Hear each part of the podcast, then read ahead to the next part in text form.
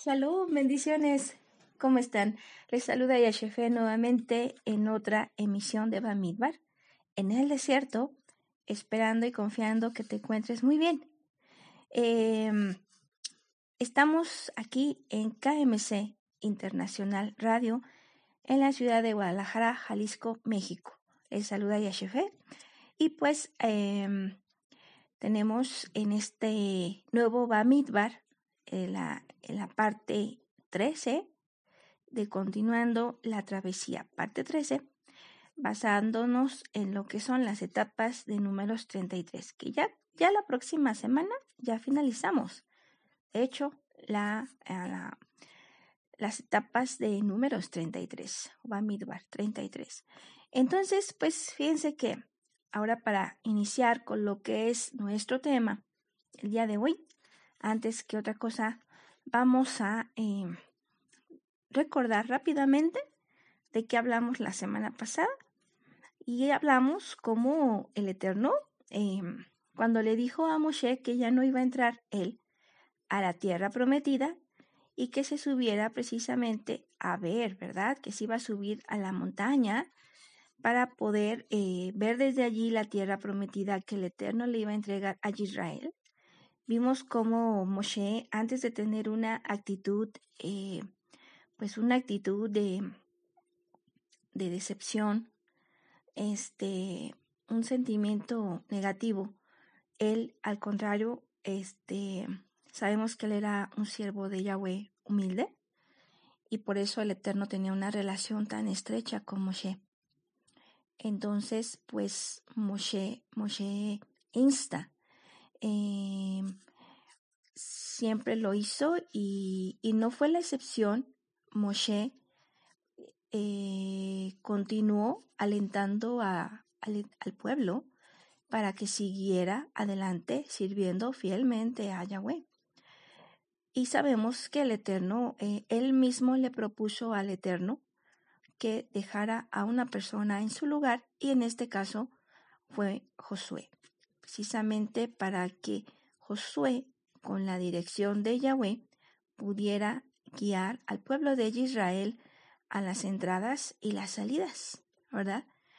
Entradas a las salidas, eh, eh, ¿hacia qué? Podríamos decir, bueno, pues nosotros sabemos que entrar en la presencia de Yahweh, el Eterno, pues tiene, por decir, sus fiestas, eh, sus lunas, em, su Shabbat, ¿verdad? Entonces esas son señales de alianza y por lo tanto nos habla acerca de, días en particular. Por ello, principalmente eh, el pueblo pues sí necesitaba que en conjunto, en unidad, en Ejat, pudieran continuar presentándose delante de él en todas estas entradas y salidas y por supuesto también como sabemos, para ir a conquistar la tierra de Canaán, ¿verdad? Aquella tierra que se les iba a entregar. Y por ello, por ello veíamos acerca de lo que era, eh, le decía, le dijo Adonai a Moshe que lo presentara a Josué delante de la comunidad, delante de Eleazar, el, sumo sacerdote, para que eh, se le diera la dignidad que tenía Moshe. De esta manera, poder em, presentarse delante del, de, de, lo que era el Urim y el Tumim, que veíamos la semana pasada, que estos vienen en lo que es el pectoral, el pectoral que está en, sobre el efod del sumo sacerdote en la vestimenta, ¿verdad?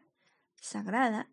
Y de esta manera eh, a través de, no sabemos exactamente de qué forma, pero sabemos que el Eterno hablaba, hablaba y confirmaba las cosas a través del Urim y del Tumim. Entonces, eh, bien, de esta manera, ahora nosotros no usamos, por supuesto, el Urim y el Tumim, em, pero sí también hablamos lo que viene a ser es, el, aquel aquel siervo, siervo que está al frente, pues también está a lo, a lo que viene a ser eh, el um, habla con el cuerpo y el cuerpo es Yeshua. Yeshua que está manifestado en su Keila, él responde a través del cuerpo. Entonces, de esta manera también por ello, por ello nos vemos nosotros son dos piedras, ¿verdad? Y em, de esta manera son dos testigos, dos testigos que están manifestando algo. Entonces, este, de esta manera, el Eterno nos está recordando cómo todo se sigue manejando a través de un orden, a través de, de, su Ruach HaKodesh que nos guía y nos dirige, ¿verdad? ¿Por qué? Porque sabemos que la Keila del Eterno, hoy en día, en tiempo moderno, no, no tiene ya el Urim y el Tumim, pero tiene lo que viene a ser la mente de Mashiach, el Ruach HaKodesh que se le ha dado para poder em, ser, ser uno solo y en Ejad poder hacer la voluntad de Yahweh. Entonces, ahora vamos a continuar hablando precisamente qué pasó después de que Josué recibe todo esto, además de todos los estatutos del Eterno, las formas, los tiempos en lo que se debía de hacer. ¿Qué pasa? Eh, veíamos eh, acerca, bueno, lo tomamos un poco en eh, lo que es Basam o Basham, ¿se acuerdan? La semana pasada. Y veíamos también acerca de cómo fue Gad y Rubén, las dos tribus, las que les, les pareció bastante agradable lo que es la tierra de Basham y veíamos cómo em, pues ellos habían logrado, logrado, cómo se había logrado tomar esta tierra, ¿verdad? ¿Se acuerdan? Que eh, lucha precisamente Israel contra el rey Sijón y este lo vence y a su vez entonces em, este rey que era rey de los amorreos, entonces, eh, ¿qué pasa? que pues toda la tierra de los amorreos se queda a Israel y vencen al primer pueblo, que era el primer pueblo que el Eterno había dicho que vencieran, que eran los amorreos. También se encuentran con lo que es el rey de Og, eh, y es precisamente el rey, el, rey de Basam, y de esta manera también lo vencen a él y se quedan con todo, con todo lo que es Basam. Entonces, aquí nosotros eh, en este día vamos a recordar un poquito más, profundizar un poquito más. La semana pasada eh, estábamos recordando cómo Basam o Basham nos está, es una sombra de lo que es la Keila. Y vamos a verlo el día de hoy, vamos a recordar el por qué. ¿Por qué? Porque Basham o Basham nos tiene, es una sombra de lo que es la Keila. Bien, vamos entonces a, a ver, recordar. Entonces, Bashan estaba precisamente del lado oriente del Jordán. Y fue precisamente em, cuando Rubén y Gad, las tribus, determinan hablar con Moshe, Eleazar y con los jefes de las casas paternas, precisamente para decirles que ellos están dispuestos a luchar eh, hasta el final, hasta que Israel, todo Israel, todas las demás tribus pudiesen tomar las tierras que el Eterno les había dado, y de esta manera, una vez teniendo estas, eh, esto ya en posesión, ahora sí ellos iban a regresar con sus mujeres y con sus hijos. Esta fue precisamente la condición que Moshe dio por supuesto el Eterno también. Y em, de esta manera, pues ellos dijeron que sí, que así lo iban a hacer, que iban a obedecer, tal como había dicho Moshe, así lo iban a hacer. Y así lo hicieron, así lo hicieron. Eh, ya no le tocó a Moshe entregar estas, estas, eh, ¿cómo se llama? estas tierras las entregó Josué, pero sí efectivamente sí tomaron ellos las armas, levantaron las armas precisamente para qué? Para que sus hermanos pudieran también tomar su lugar. Se había acordado de que si en caso de que las dos tribus rehusaran pelear, entonces iban a tomar la tierra de Canaán, la tierra que el Eterno les iba a dar desde un principio. Pero si ellos iban a armar, a, pelear, entonces sí se les iba a eh, conceder el hecho de quedarse en la tierra de Basán. Entonces, pues ya una vez teniendo esto, ¿verdad? Esto, esta situación, entonces vamos a ver un poquito acerca de Basam o Basham. Bueno, Basham está entre Jordania e Israel, este, entre la frontera de Jordania e Israel. Esta eh, palabra de Basham significa llanura fértil y sin piedras. Esta es una planicie, más bien una altiplanicie, donde hay eh, montañas altas o mesetas, ¿verdad? En las cuales también hay cedros del Líbano. En medio de esta de este, en lo que es este, más bien alrededor de Basham, existe mucha agua. ¿Por qué? Porque tenemos el río Yarmouk, tenemos el río Jordán, tenemos el lago Genezaret y tenemos el mar de Galilea. Entonces vemos aquí, vamos a, ir hasta aquí. Nosotros vemos aquí de antemano, ¿verdad? Dice que es una llanura fértil. Es una tierra fértil. Bien, eh, por lo tanto, si es una tierra fértil, hay fruto.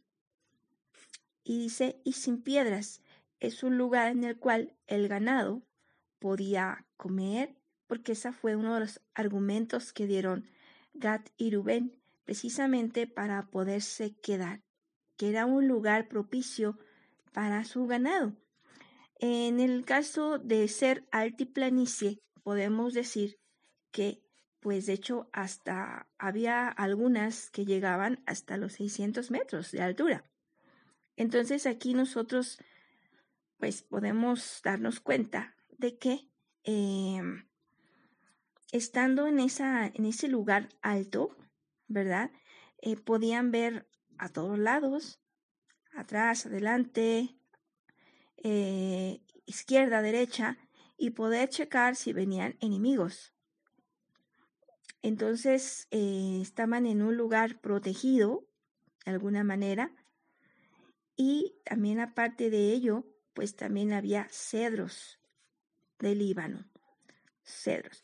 El, ser precisamente lugares altos, recordamos que el Eterno siempre nos ha llamado cuando, nos, cuando habló con Moshe, con Elías, eh, con eh, profetas que siempre les llamaba a los lugares altos, ¿se acuerdan?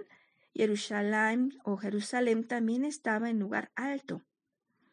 Entonces de esta manera sabemos nosotros que Adonai se mueve en los lugares celestiales, en las alturas, ¿verdad? Y por ello en la Keila, nosotros estamos en, estando en la Keila, no solamente físicamente, sino de una manera espiritual, ¿verdad? Nosotros, nosotros sabemos precisamente que eh, estando en Mashiach, estamos en los lugares celestiales. Estamos en las alturas, estamos eh, por eso, un monte alto está cerca del cielo, ¿verdad? Entonces, estando en Mashiach, estamos en los lugares celestiales, en un monte alto, en, una, en un lugar alto. Vemos nosotros entonces porque la Keila, la Keila es un lugar seguro, ¿Por qué? Porque estamos eh, en esos lugares altos, en, las, en los lugares celestiales, en las alturas, donde los hombres se presentaban delante de Yahweh para estar delante de su presencia, en los montes altos. Bien, ahora continuamos con lo que son los cedros del Líbano. Entonces aquí, por ejemplo, los cedros, el hecho de ser el hombre, todo hombre es como árbol, ¿verdad? Todo hombre es como tierra, como hierba. Pero aquel hombre que se está tomando de la palabra del Eterno en el Tehilim, en el Salmo, está hablando, en el Salmo 1, nos habla acerca como ese hombre es como un árbol. Ya no es hierba, ya no es tierra, sino es un árbol, porque está alimentándose. Y por ello nos dice que Basham tiene cedros del Líbano. Em, aquí veíamos hace un momento que estaba rodeado también precisamente de lo que es eh, agua por estos, estos ríos, estos lagos. Bueno, son dos ríos, es un lago y es un mar. Recordando que es lo que nos habla la palabra acerca del agua, ¿verdad? El agua, la palabra es como, como agua corriente. Agua corriente, que aunque aparentemente se hable de lo mismo, siempre tiene algo nuevo porque la palabra del Eterno es viva y por eso se asemeja a un río, a esa agua que va corriendo y que es nueva, para poder refrescar, para poder limpiar, para poder dar agua al sediento. Entonces, eh, pues nosotros sabemos, ¿verdad?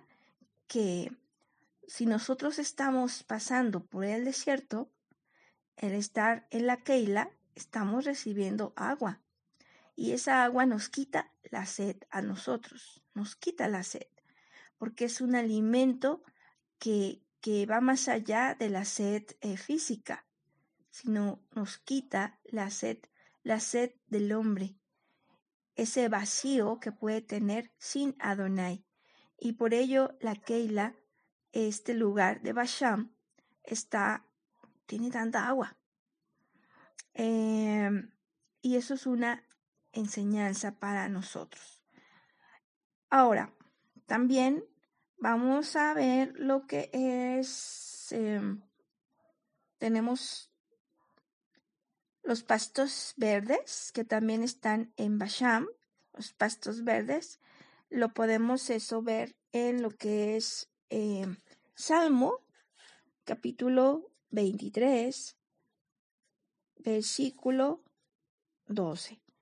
Vamos a ver qué es lo que nos dice el Salmo. Salmo, Salmo 23, versículo... Ah, no, perdón, es versículo 2. Y nos dice así, por prados de fresca hierba me apacienta hacia las aguas de reposo me conduce. Y conforta mi alma, me guía por senderos de justicia, en gracia a su nombre. Mm, dice, dice, aunque pase por valle tenebroso, ningún mal temeré, porque tú vas conmigo, tu vara y tu callado, ellos me sosiegan.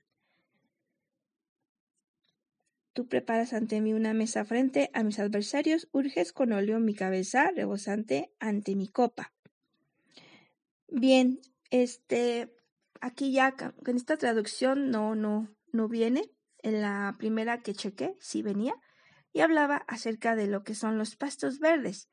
Pero bueno, este, si alguien tiene un, nos pueda compartir un, un, un texto donde nos recuerda a Donai los pastos verdes que Él nos proporciona a su pueblo.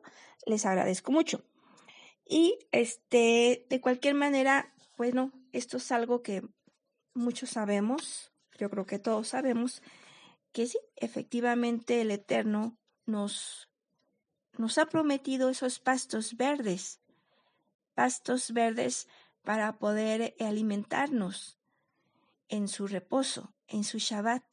Entonces, de esta manera, en Basham también existe lo que es, son los pastos verdes, em, porque es un lugar de mucha vegetación, mucho verdor, y por ello, de esta manera, em, es algo, pues, este, que tiene de particular esta, este lugar de Basham.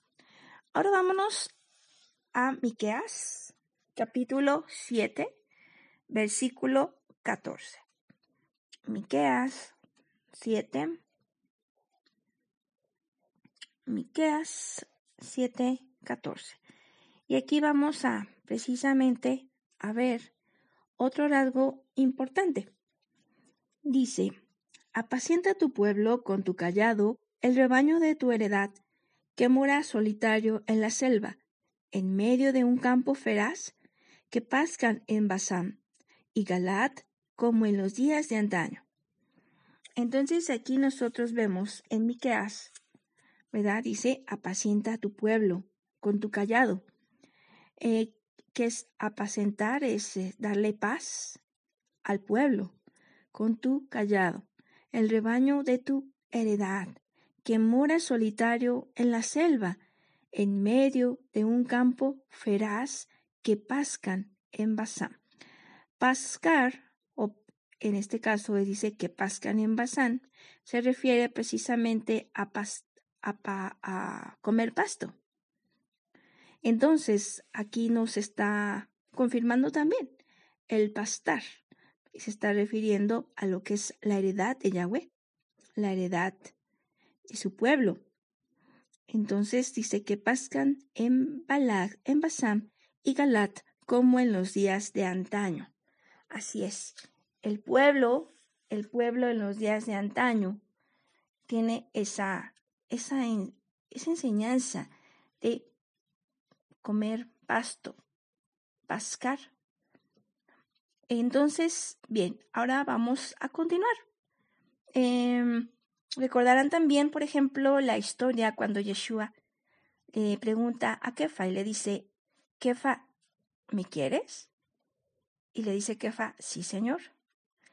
Vuelve a repetir una vez más Yeshua y le dice, Kefa, ¿me quieres? Y dice, dice Kefa, sí, señor, tú sabes que te quiero.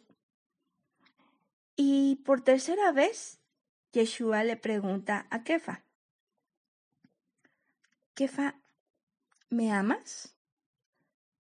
Y entonces, Kefa, Kefa, pues de alguna manera se entristece, ¿verdad? Porque como que se le hace curioso que Yeshua le pregunte tres veces.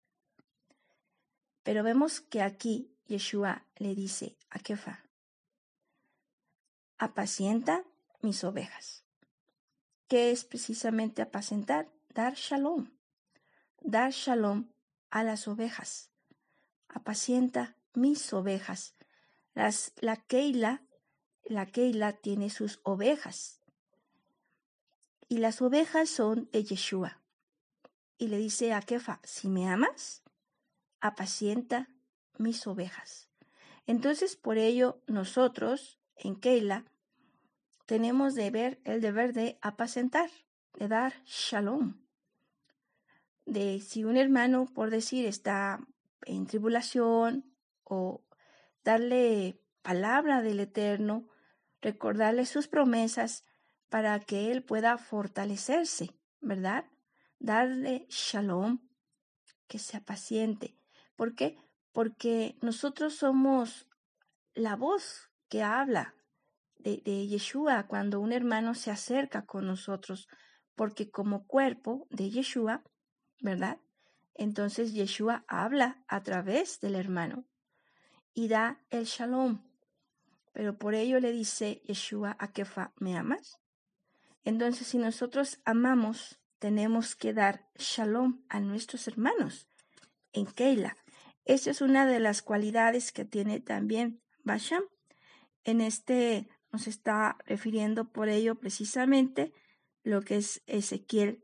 Em, es este, ¿cuál fue el que leímos hace un momento?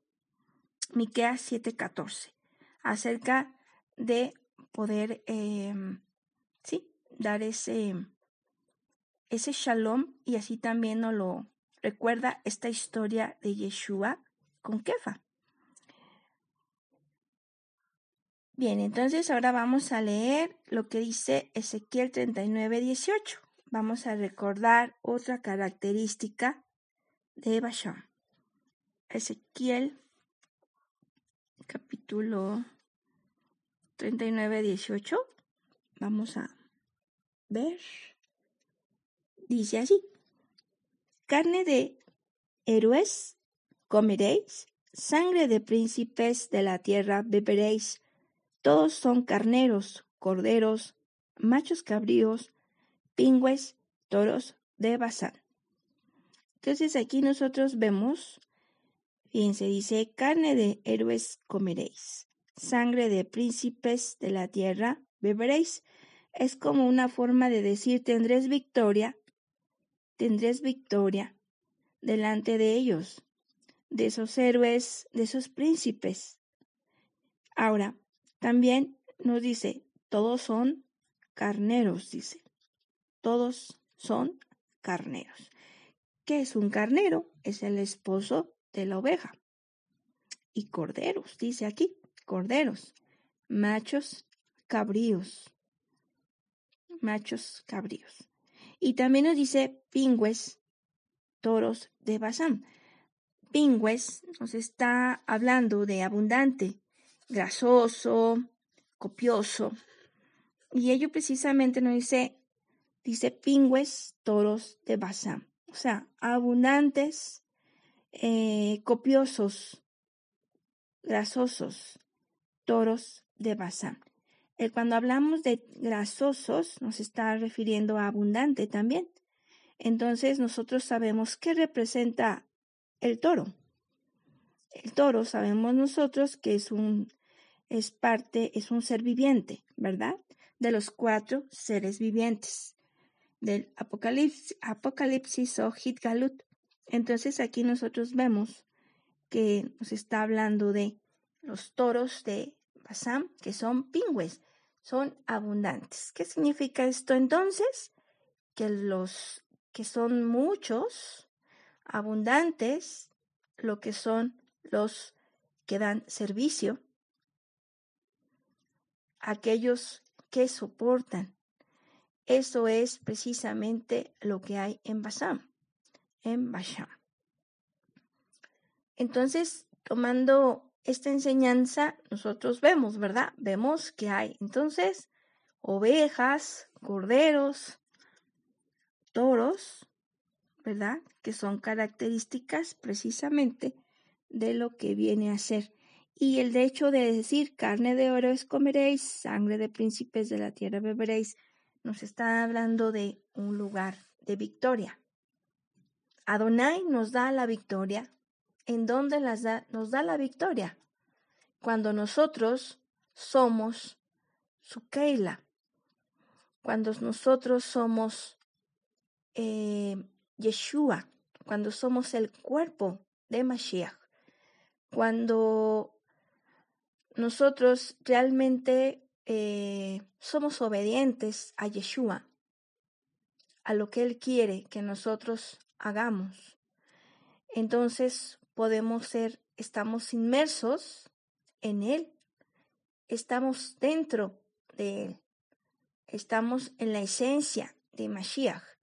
Y por lo tanto, entonces, al ser nosotros inmersos en Yeshua, Yeshua él como único justo, Él es ah, merecedor de todas las promesas que Adonai ha dado. Y por ello, solamente estando inmersos en Mashiach, podemos nosotros tener las promesas que el Eterno ha dado. ¿Por qué? Porque nosotros no somos justos, nosotros somos faltos. Y al momento de nosotros precisamente estar eh, en lo que viene a ser esa flaqueza, ¿verdad? No podemos, no somos dignos, no somos merecedores de recibirlo. Por lo tanto, precisamente Adonai nos trae lo que viene a ser ello, nos trae a lo que viene a ser eh, este, ¿cómo se dice? El estar dentro de Mashiach para poder ser merecedor en Yeshua solamente de sus promesas, de su bendición. Entonces, en ese momento, cuando nosotros lo somos, entonces somos auténtico cuerpo de Mashiach, ¿verdad? ¿Por qué? ¿Por qué digo auténtico? Porque sabemos nosotros que en la Keila, pues hay trigo y cizaña. Todos lo sabemos. Y así tiene que ser. El Eterno ha querido que de esta manera sea. ¿Por qué? Porque eh, es la forma en que la Keila se perfecciona también.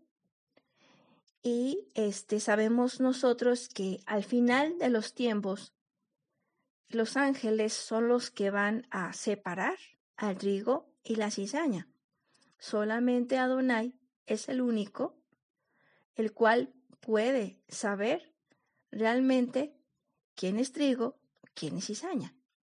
Nosotros no lo sabemos. Nosotros no podemos eh, decir nada decir tú eres trigo, yo soy cizaña o viceversa. De ninguna manera. Solamente Adonai, que es eh, aquel que nadie lo puede engañar y que él el corazón, lo más profundo de los riñones, solamente él sabe quiénes son suyos. Porque sabemos nosotros que Ah, él mismo ha dicho siempre, no te fíes por la apariencia, se lo decía a Samuel. Cuando iba a ungir a David como rey, sabemos nosotros que de repente entre tantos hermanos de David, él vio a uno dijo, wow, a lo mejor él es. Y el Eterno le dijo, no te fíes por su altura, por su apariencia, porque yo soy el único que ve el corazón. Entonces, de esta manera, eh, Samuel, él entonces fue cuando después ungió a David y para sorpresa de él fue el más pequeño. Fue el más pequeño. De esta manera, ¿y, y quién? Bueno, es que, pues alguien que no tenía experiencia en guerra, que nunca había usado una espada, que él había cuidado ovejas. Él apacentaba. Él protegía a sus ovejas. Él daba su vida prácticamente por sus ovejas. Y precisamente por ello, por estar dando esa prácticamente su vida por sus ovejas, el Eterno vio conociendo su corazón que le amaba a Yahweh, él dijo, Él es el que voy a poner de rey de todo Israel. Porque nosotros, em, pues, vemos nosotros solamente lo que está delante de nuestros ojos. Pero aquel, aquel, el único Elohim verdadero, el que creó los cielos y la tierra. Solamente Él puede ver el corazón y sabe quién es de Él, quién está inmerso en Mashiach, quién es merecedor de su verajá, quién es parte de su cuerpo realmente, quién es trigo. Solamente Adonai lo puede hacer ninguno de nosotros lo podemos hacer. Por ello, al final del tiempo, se va a separar. En este momento, en este momento, em, ahora sí, que sabemos nosotros que tiene, tenemos que crecer juntos, porque también si nosotros eh, viéramos un lugar que es perfecto, que no hay ninguna diferencia, que todos nos llevamos súper bien, entonces ese lugar no nos va a servir para perfeccionarnos, porque el Eterno mismo lo dice, que es para perfeccionarnos, tienen que crecer juntos. Y si el trigo y la, la cizaña no están juntos, entonces no es el lugar. ¿Por qué? Porque el Eterno así lo ha dicho y así lo ha querido, para perfección de los suyos. Entonces nosotros podemos ver aquí qué importante, qué importante es esto, ¿verdad? Tomar en cuenta esto. Bien, entonces veíamos entonces eh, acerca del servicio también, de los toros que son, eh, que nos representan el servicio, eh, nos, soportan, nos representan el soporte también, el soporte. Em, y pues ahora sí que en Basham así debe de ser. Debe de haber servicio y por ello hay varios ministerios en Basham. Por eso se manejan varios ministerios. Eh, los necesarios para que el, la Keila pueda desempeñarse de una manera adecuada, ¿verdad? Entonces sabemos nosotros que principalmente hay cinco ministerios, cinco ministerios, de allí les derivan otros ministerios que este, son precisamente los que van a una manera práctica, este, ya forman lo que es aparte, lo que es el servicio, ¿verdad? Veíamos, por ejemplo, este, eh, vienen a ser, por ejemplo, los pastores, maestros, los que comparten la palabra, este, Sheliach, em, y los maestros. Eh, a ver, déjenme acordarme. Bueno, si me falta alguno, ustedes me, me recuerdan, por favor. Em, y aparte, pues también, por ejemplo, vemos, por ejemplo, eh, en, en, en, KMC, por ejemplo, tenemos el Ministerio de Música, de, de, de Tefila, el Ministerio de Staff, el Ministerio de, de, los óleos, ¿verdad? Ministerio de lo que son otras cosas, este, servicios como por ejemplo la limpieza, todo ese tipo de cosas, el Ministerio de Tesorería, etcétera. Son otros ministerios que se han añadido precisamente para el funcionamiento de lo que es este un servicio, de lo que es la Keila, porque sabemos nosotros que los servicios que se dan en Keila es para servir a los hermanos, ¿verdad? Es para darle servicio a los hermanos. Al momento que nosotros estamos dando servicio al cuerpo de Mashiach, en ese momento nosotros también estamos teniendo un perfeccionamiento, ¿verdad? Porque de acuerdo a cómo nosotros estamos dando ese servicio, estamos eh, mostrando al, al Eterno eh, qué compromiso tenemos con Él, con su cuerpo, qué, qué convicción tenemos de servirle a Él, de hacer las cosas bien. ¿Por qué? Porque Él es un rey y porque Él merece lo mejor, ¿verdad?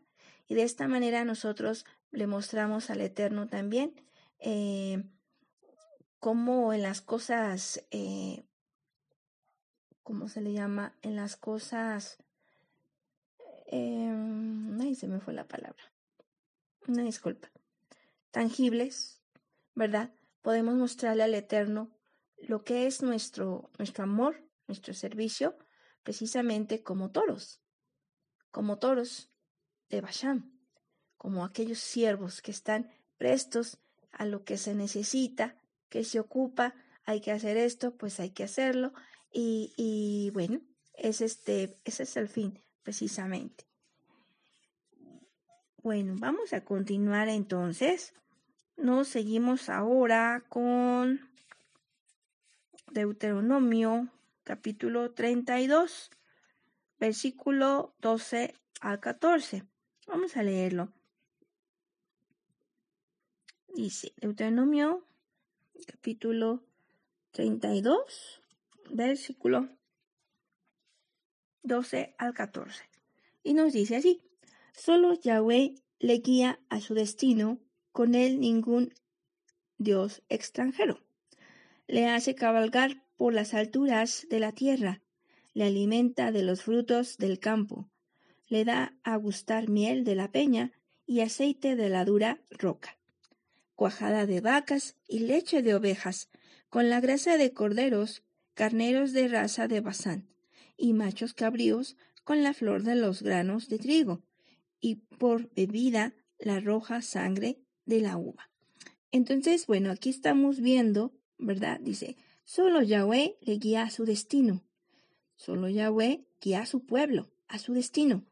Con él ningún Dios extranjero. Entonces, le hace cabalgar por las alturas de la tierra.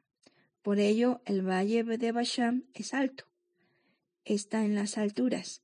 Le alimenta de los frutos del campo. Por ello también hay mucha vegetación.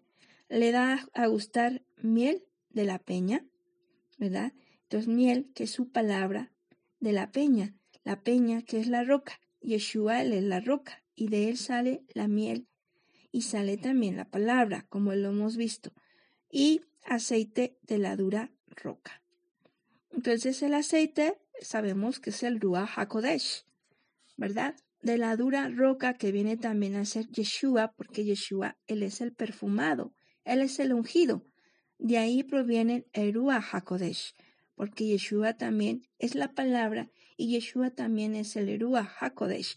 Por ello, Yeshua hoy está presente en alma, cuerpo y espíritu. Entonces, bien, vamos a continuar. Entonces nos dice cuajada de vacas y leche de ovejas. Entonces, cuajada de vacas es leche, la leche para los niños, ¿verdad? Para los nuevos que apenas vienen, aquellos que, que vienen a lo que es el mesón, el mesón de, de la Keila. Nosotros recordamos, por ejemplo, la historia cuando Yeshua cuenta la historia del el, el prójimo. ¿Quién es mi prójimo? Le preguntaron. Entonces decía que venía un hombre bajando, bajando de Jerusalén, bajando porque Jerusalén estaba en, en un lugar alto, igual que Basham. Entonces, pero este hombre iba bajando, o sea, estaba retrocediendo. ¿Y qué pasa? Que lo encuentra un sacerdote lo, encuentra un levita y lo encuentra un eh, samaritano. Entonces, ¿qué pasa? Que el samaritano, él es el que se detiene. Los demás no se detuvieron. No se detuvo el levita y no se detuvo el sacerdote. Aquellos que debían de haber sido los primeros en detenerse no se detuvieron, pero se detuvo un samaritano. Entonces, este, ¿qué, hace? Precisamente lo levanta, lo sube a su caballo y lo lleva al mesón. Y le dice al mesonero, sánalo, cúralo.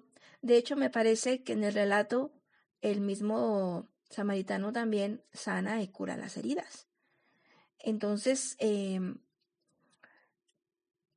sí, me parece que sí es así. Entonces eh, sana, cura las heridas y le dice al mesonero, dale de beber, dale de comer. Y cuando yo vuelva, yo te pagaré lo que hayas gastado. Porque él le dio dinero. Yeshua le dio dinero primero. Pero si, si hay alguna diferencia de lo que tú le das, yo te la voy a pagar cuando yo vuelva. Yeshua es el que nos sana. Yeshua es el que nos cura de toda dolencia, de nuestros cuerpos, de nuestra alma, de nuestro espíritu. Y nos ha encargado en la Keila a todos, porque todos en algún momento fuimos nuevos. Y entonces en este lugar, este, este lugar es precisamente para que comamos.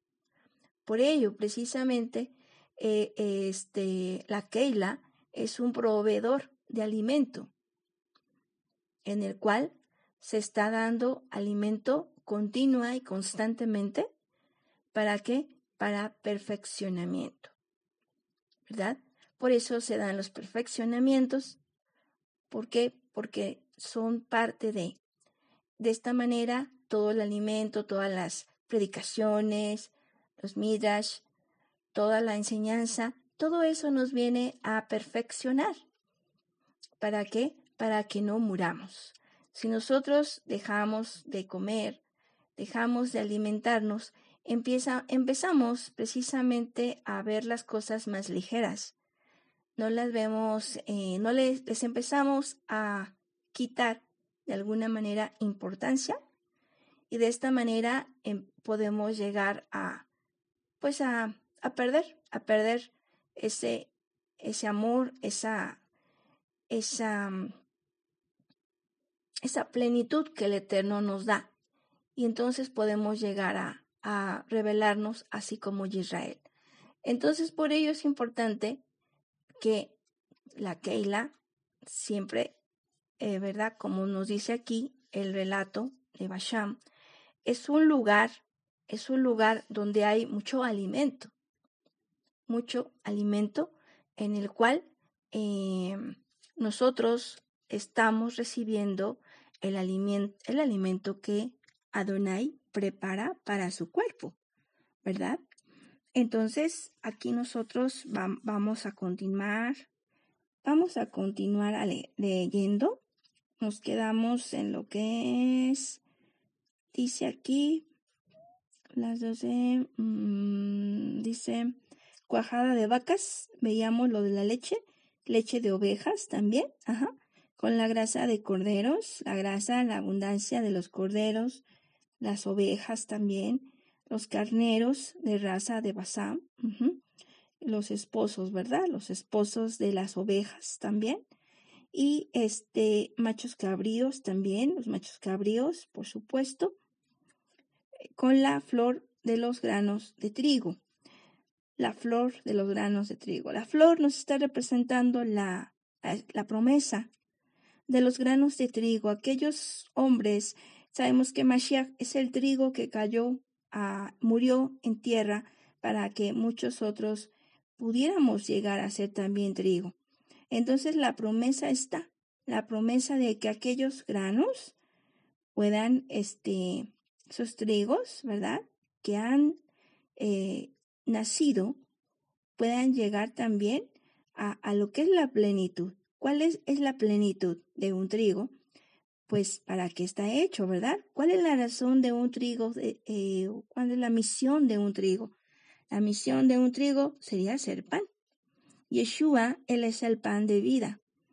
Entonces, eh, siendo nosotros pan, que también los, los, nuestros hermanos puedan comer, estamos llegando a ser también pan como Mashiach.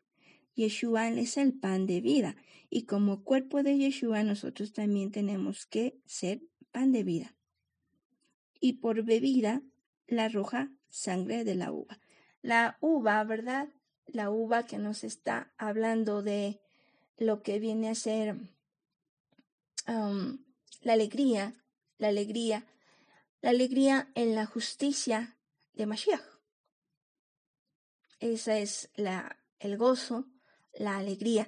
No es una alegría efímera, no es una alegría que, que está en un momento espontánea y luego ya se va, sino es una alegría que permanece, porque está dentro, inmerso en Mashiach. Eh, aunque no tengas la abundancia, aunque de repente sabemos que pasamos por situaciones difíciles, pero Yeshua nos sigue dando esa alegría para gozarnos con lo que tenemos, aun cuando sea poco, y de esta manera poder ser plenos, como Él quiere que tú y yo seamos plenos. Entonces, de esta manera, al poder tener ello, nosotros podemos ser aquellos, aquellos hombres que están aún en medio de una situación adversa, poder disfrutar de una paz interior, de una alegría interior, de un alimento que sabemos que proviene de, de una abundancia que Adonai ha dado al cuerpo de Mashiach, porque nosotros sabemos que de la Keila, en medio de, de los dos, ¿verdad? En el tabernáculo, ¿se acuerdan? El tabernáculo, en medio de los dos querubines, sale lo que es el alimento, sale lo que es la palabra. Y, sabemos nosotros que Adonai iba a hablar en medio de los dos querubines. Así habla Adonai. Cuando nosotros se nos da la, la predicación, ¿verdad? Eh, nosotros sabemos que se está, que está hablando Adonai a través del profeta, el profeta que está hablando. Y no, y no debemos nosotros de ver al profeta, sino debemos de escuchar la voz solamente, porque la voz, la voz siempre va a ser diferente. La voz siempre va a cambiar. es como, por ejemplo, cuando mm, se recordarán vosotros, ¿verdad? Cuando eh, Jacob iba a recibir la verajá de su padre Isaac. Y este precisamente dijo, este, huelo a Esaú, eh, toco a Esaú, pero es la voz de Jacob. Entonces, Isaac no era tonto. Isaac tenía sabiduría de Yahweh. E Isaac por ello le dio la bendición a su hijo Jacob. Entonces, sabemos nosotros que Isaac representa a Yahweh y Jacob representa a lo que es su Keila, ¿verdad? Entonces la Keila cubiertos en Mashiach, cubiertos de nuestro hermano mayor, ¿verdad? Que es Yeshua. Entonces nosotros eh, todos hemos aprendido una enseñanza, una fe. Y esta fe se da a través de diferentes voces. Esta, esta palabra se, se habla a, a través de diferentes profetas, porque el Eterno nos ha llamado a ser reyes, sacerdotes y profetas. Hombres y mujeres que hablan en el nombre de Yahweh. Entonces, de esta manera, aquellos, por ejemplo, eh, todo se maneja a través de la voz. Cuando nosotros estamos cubiertos todos en comunidad, solamente se ve un talit grande y solamente se escuchan las voces de los leales de Yahweh que están orando, que están alabando. Pero es la voz, es la única que nos diferencia. Pero Adonai ha querido darte, darle a su pueblo la verajá de Mashiach, aún no siendo merecedor, pero estando inmerso en Mashiach, lo podemos tener.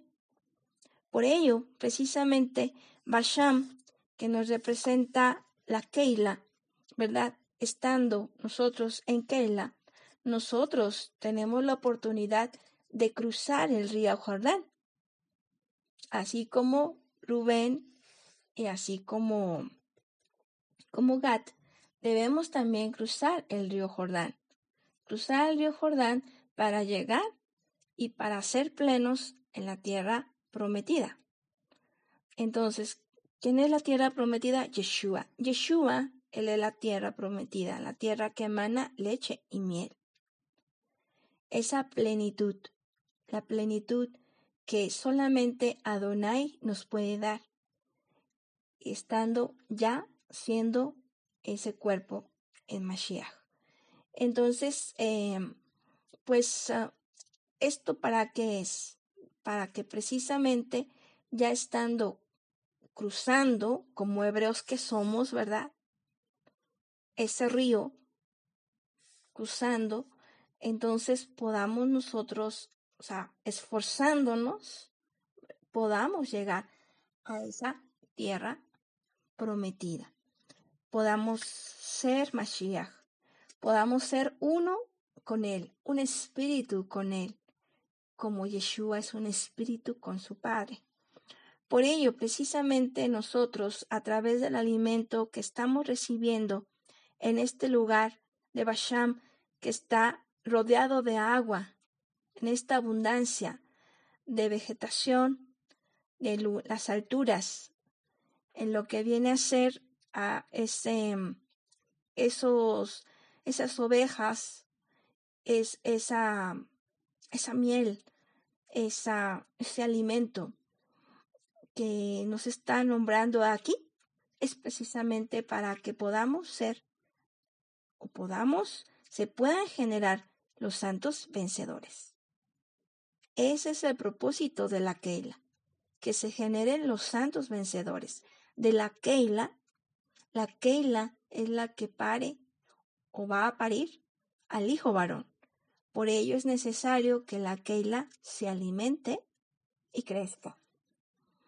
Entonces, pues, Ajim, Jabrin, muchas gracias por esta, por esta escucha. Este, Baruch Hashem, toda va a cada uno de vosotros. Y nos escuchamos, si el Eterno así lo permite, la próxima semana, próximo miércoles, a las 7, 19 horas de México. Y eh, continuemos, continuemos disfrutando la programación de KMC Internacional Radio. Bendiciones. Shalom Ubraham.